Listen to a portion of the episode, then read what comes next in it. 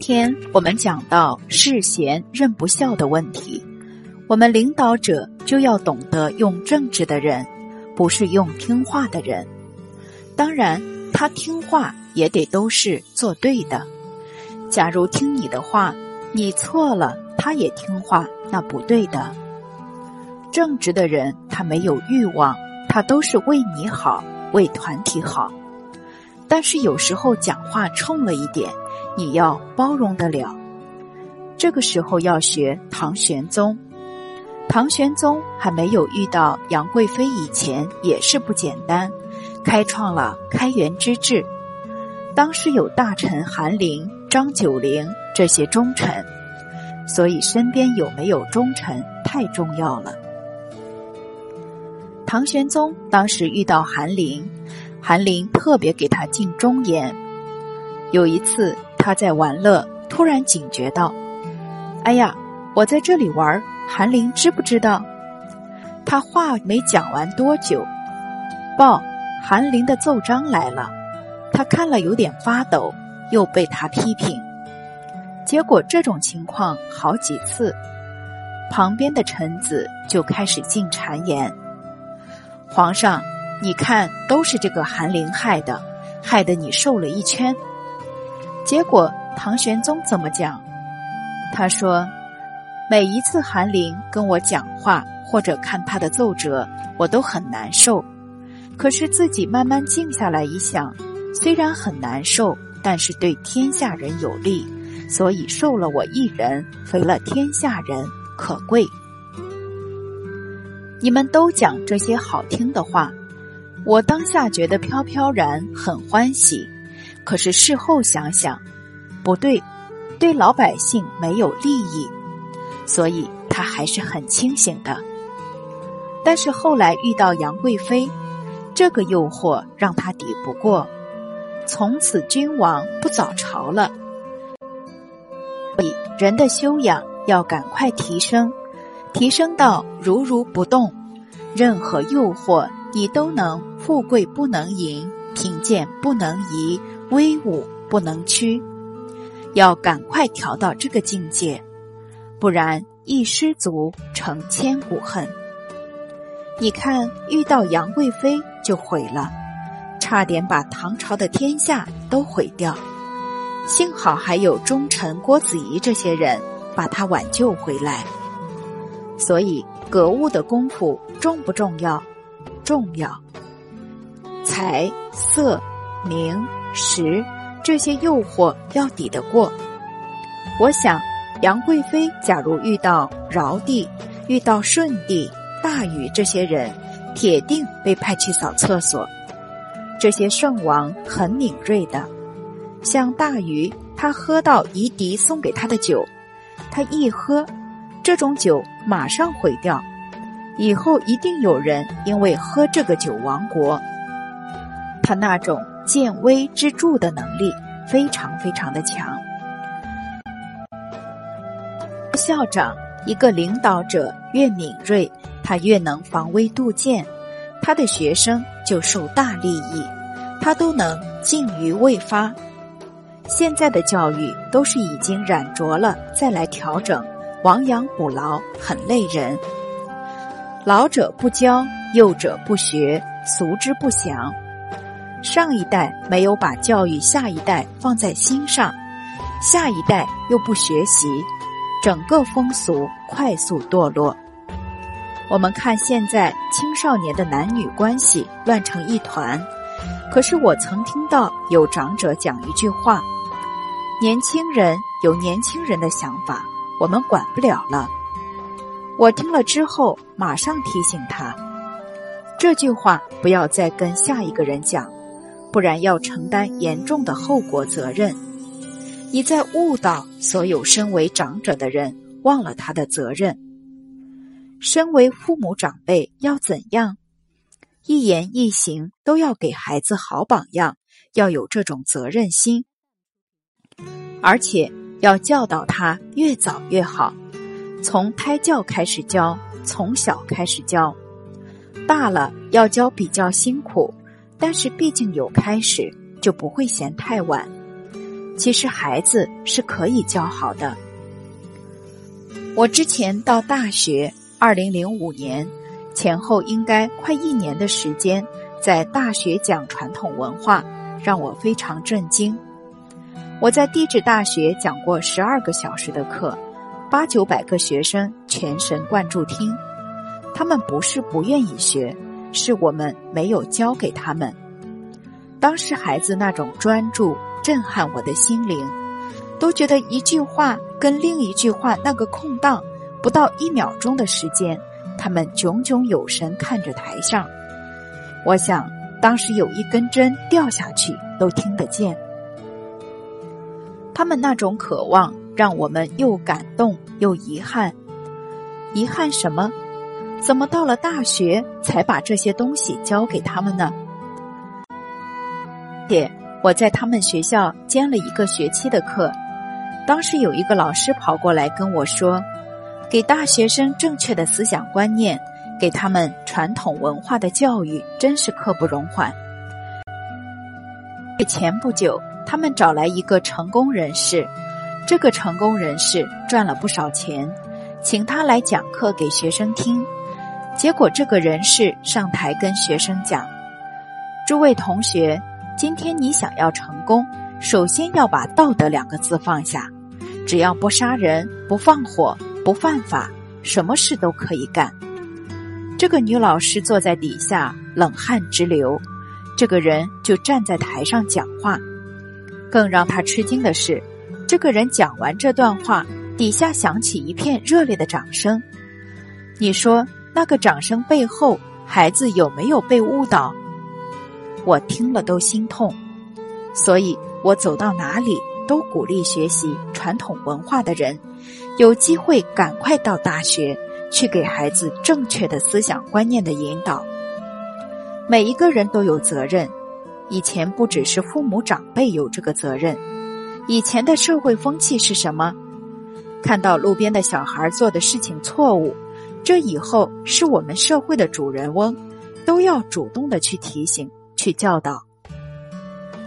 我小时候有经验，刚好爸爸妈妈长辈没有在身边，但是做错事情路遇长者，小朋友你不可以这样，自己很不好意思。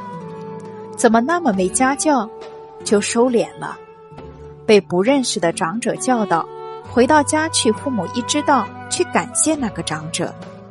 现在没有这个观念了，陌生人提醒自己的孩子，自己看到了，我们家的事不要你管，就没有这个好的态度了。所以现在实实在在讲，不是孩子难教，更难教的是谁？成人。学校伦理道德德行教育要推得好，要常常办家长的课，不然家长的观念跟老师跟经典教的不一样，那就唱反调，效果就不彰。所以现在教育界的责任重大，因为我们懂教育，一般的人不懂，好人要做到底才行。真的想把孩子教好，铁定也要常常对他们的父母。进行德行教育的课程，像松花江中学，他们这些都积极在做。圣人福逆，愚者善权。圣贤的教诲没人相信了，愚昧的人反而掌握了权力，甚至于他们的思想都编进大学课本里面，天下不祥。我给大家举一个例子：曾经得过诺贝尔奖的人。他讲了一句话：“企业唯一目的赚取利润。”这句话还编进了教科书。愚者善权，居然还得诺贝尔奖。那些凭他得诺贝尔奖的人，全部要负责任，是吧？真的，我们老祖先很明白，做任何事都会产生影响力，要谨慎对待。古代，如果父母培养了一个中央级干部，国家每一年祭祀他的父母，都用中央级大夫之礼祭祀，因为念念想着他的父母，为国家培养了一个栋梁，不忘本。我们老祖宗就是这样厚道，饮水思源，这是好事。做坏事，那个后果都要负责任。谁被这个错误的思想误导，当事人就要负这个责任。更何况他编进了大学的课本，他这个罪太重了。所以老祖先说要谨言慎行，话不可以乱讲。而他这句话，假如在古代中国社会，铁定被人家吐口水。唯一目的赚取利润，小人啊！孔子告诉我们：君子喻于义，小人喻于利。君子爱财，取之有道。像古代我们几个地区非常成功的商团，山西晋商、安徽徽商、浙江浙商，他们都什么？利从义生。利从哪里来？从服务尽道义而来。利自义生，财自道生，财一定要跟道义相应，那才是正确的钱财。不跟道义相应，叫横财。取横财必感横祸，哪有唯一目的？那不是唯利是图吗？那不是小人吗？那误导了多少人？而你看，这句话在大学殿堂传了这么久。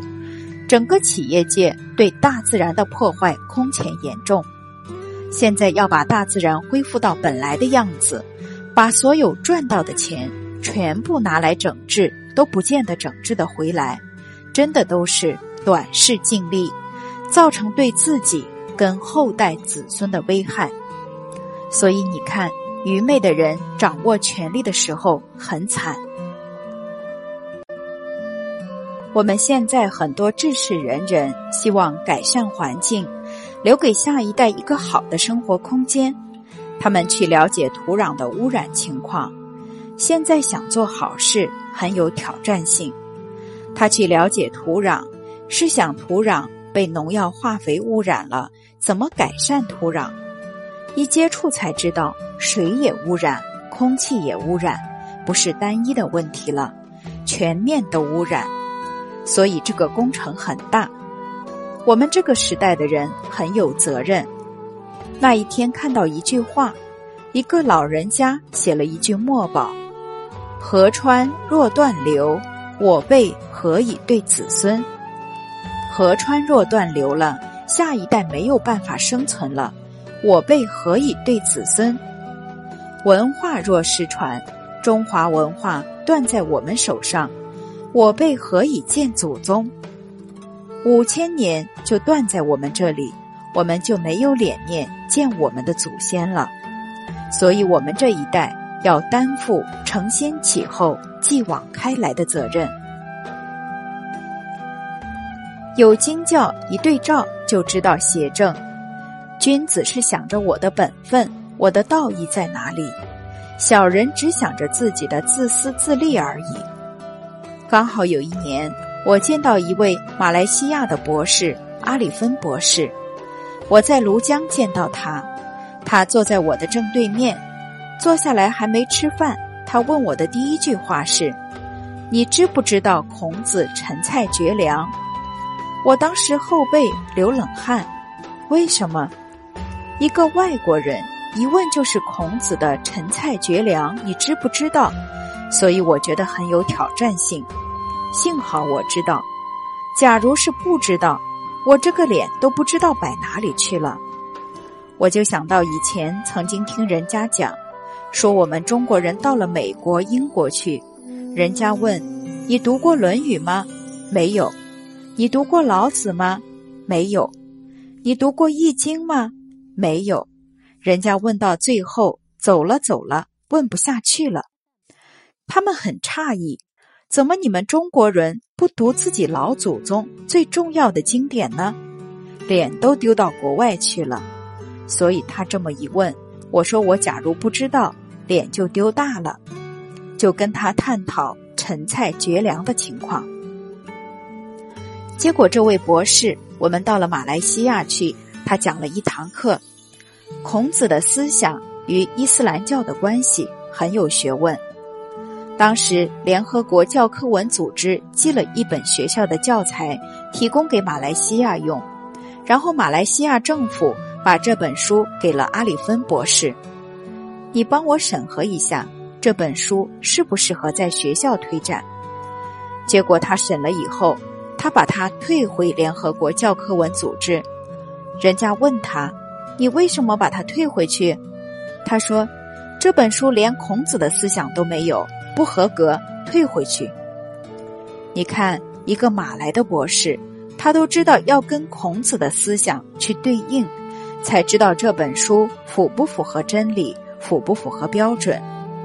所以，我们今天要调服傲慢，刚刚跟大家讲到的述而不作的态度，然后能够随顺圣贤教诲，就像这位博士一样。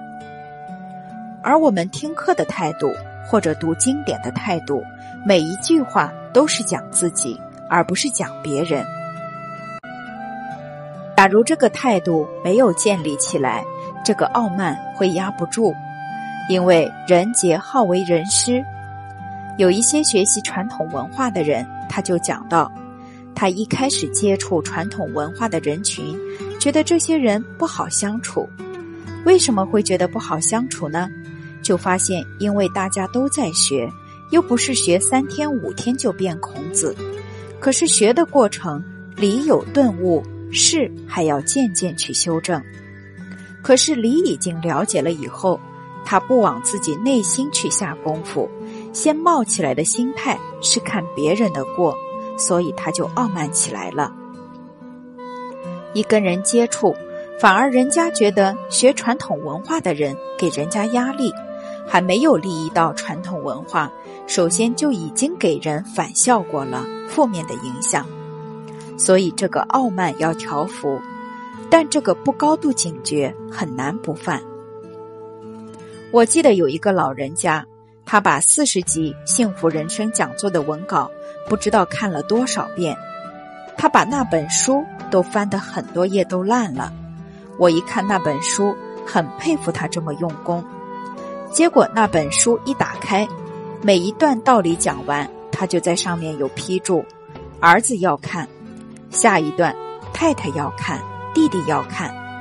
整本书看完，所有的人都应该看，应该学，就一个人不需要，他自己，他就变成戴着经典的眼镜，看身边每一个人的不是，所以变得大家都不能接受他。圣贤教育教我们是正己而不求于人，这是孔子在《论语》中的教诲。不贪求，不指责别人，则无怨。而假如跟亲人朋友之间相处，还是有一些不愉快呢？不止不能够指责要求，还要什么？行有不得，反求诸己，就对了。我们学传统文化心态，不能学反了。应该是严以律己，宽以待人。严以律己就是忠，反求诸己；宽以待人就是术。这话当中都是忠恕之道。而且人都把精神看别人了，就没时间看自己了。功于论人者，都是评论别人，察己必输。精神气力就很少用在自己的身上。再来，假如我们今天是一个领导者，或一个站在讲台上分享传统文化的传播者，甚至是在台下人与人之间，把传统文化介绍给别人，其实应该每一个人都会有这样的因缘跟角色。这个时候讲给别人的时候。不能觉得自己高，自己是老师，应该讲的时候都是劝谁呢？劝自己。讲学的时候态度都是劝自己。所有的人都是老师，我是学生，我会报我的心得给他们听，或者是你要发表博士论文、硕士论文，他们是来听的，来评分的，这样我们就不会起傲慢心。不然，人在讲台上，或者是给人家分享，慢慢就觉得自己比人家高，比人家厉害，就不好了。俗话说：“老王卖瓜，自卖自夸。”我也见过一些教育界的前辈，动不动说：“哎呀，我都教了二十多年了，我教书的时候你还不知道在哪里呢。”那这个傲慢心就容易增长。所以讲学是劝自己，就不容易傲慢。而且我们从事教育工作有一个很大的好处，比方我给六年级的孩子。我讲的这些经典的道理，我自己要先做到。比方说，我说“凡出言，信为先”。假如没过几天，我答应学生的事情做不到，那他就对我没信心了，他就不相信经典了。所以，变成我们今天所讲的道理，自己要比学生先早做到，对我就有很大的鞭策力量，所以我就没有后路可以走了。因为已经讲了很多了，自己不做到，就不能给人家起信心，那我就给老祖宗抹黑了。所以破釜沉舟，没有后路可以走，往前走。再来，就是只有自己是学生，所有的人、所有的事情都是老师提醒我们：我在面对这个人，我还有没有情绪？我还有没有染着？贪求，是他提醒了我内在还有这些习气，我要赶紧把它放下。他们都是来成就我的老师，那人就不会傲慢了。还有，常常德比于上，就不会傲慢。德行都跟圣人比，就知羞耻，则知耻，不会傲慢。我们今天学一学。就跟张三李四比，就傲慢了。人家劝我们，我比他们好多了，你还嫌我？比一下就不承认错，还傲慢。但是德比于上，学儒就要学孔子。我的师长这个教诲非常受用。从今天开始，一言一行、起心动念，以谁为标准呢？孔子。他是我们教育界最好的榜样，至圣先师。学道就学老子，学佛就学释迦牟尼佛，这是我们儒释道三教的圣人，就要跟这些三教的圣人比，人就常常查自己的不足了，怎么会傲慢？我们时时关照自己的心，来调服这些习气，这个就是格物的功夫。今天我们一起探讨，也是一起立志做孩子一生的贵人。我们共同发这样的心，二人同心，其利可以断金。更何况我们现在有这么多的教育界同道，这个力量不得了。而且知识分子的精神要活起来。吕杰校长在二零零八年元旦的时候，刚好在庐江有课程。很多企业界的商主上台去，我们一定要尽力弘扬中华文化。结果吕杰校长上去很感叹说：“做事业、做生意的商人、企业家都有这种民族的使命。我自己是教育界的校长，我觉得非常的惭愧。假如我还不能像他们这种心，那我们是给知识分子丢脸。而我们。”要做孩子一生的贵人，什么时候开始做？现在就开始，当下就做。如何做呢？从根本开始做。什么是根本？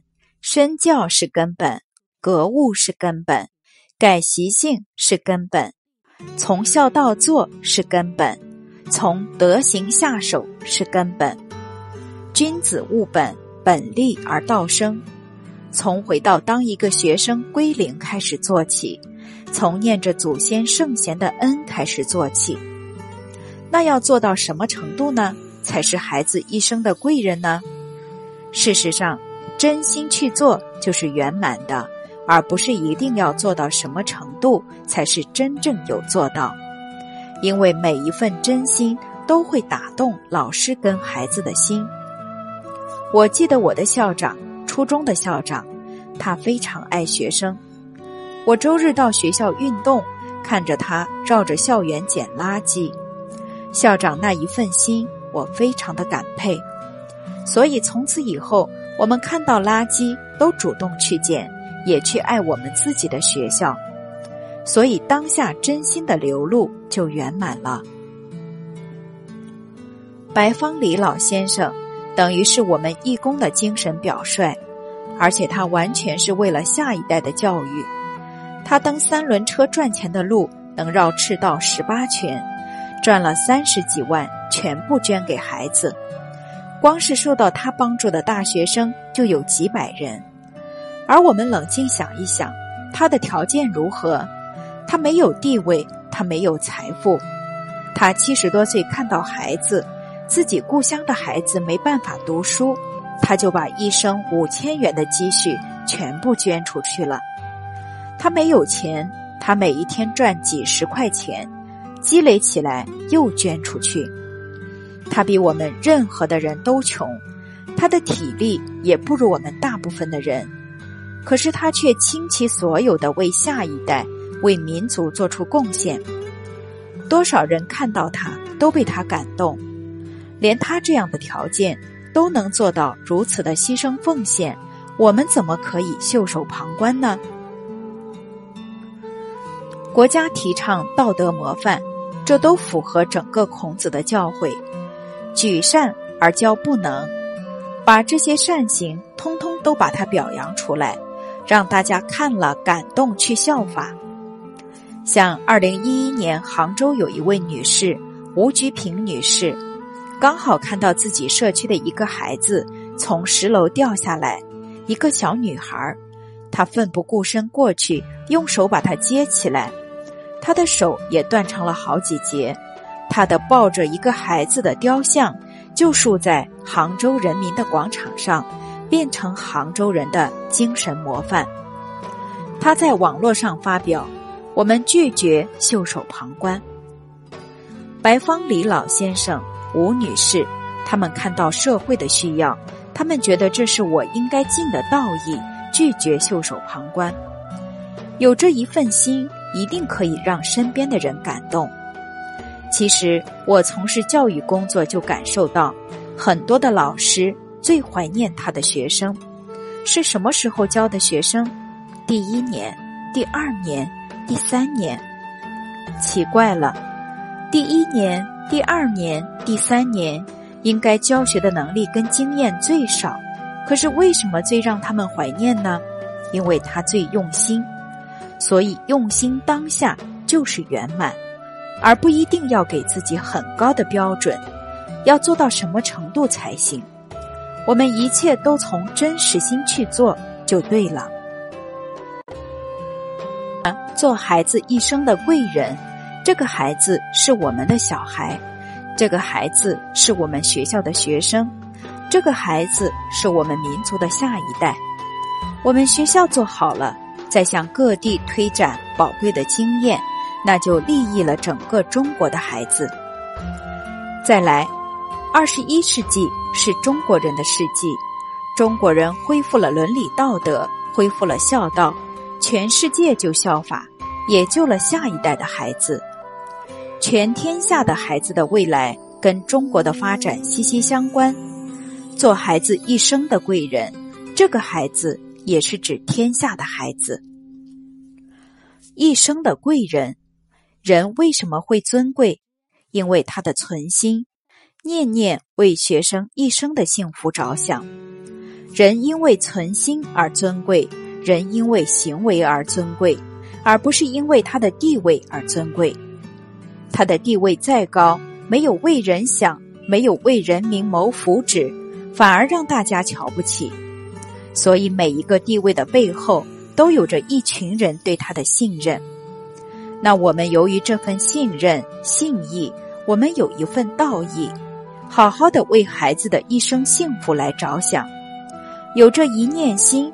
就是尊贵的人，而因为是为孩子的一生，所以考虑的都是他一生学业、事业、家业能够成就，应该有的人生态度、做人做事的态度。我们在小学在初中就把这些影响他一生最重要的做人做事态度，深深扎在他的心中，他这一生就是幸福的人。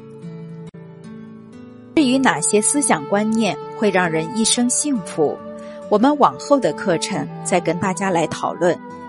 比方，知恩报恩的态度就幸福，忘恩负义的态度就痛苦，就没福。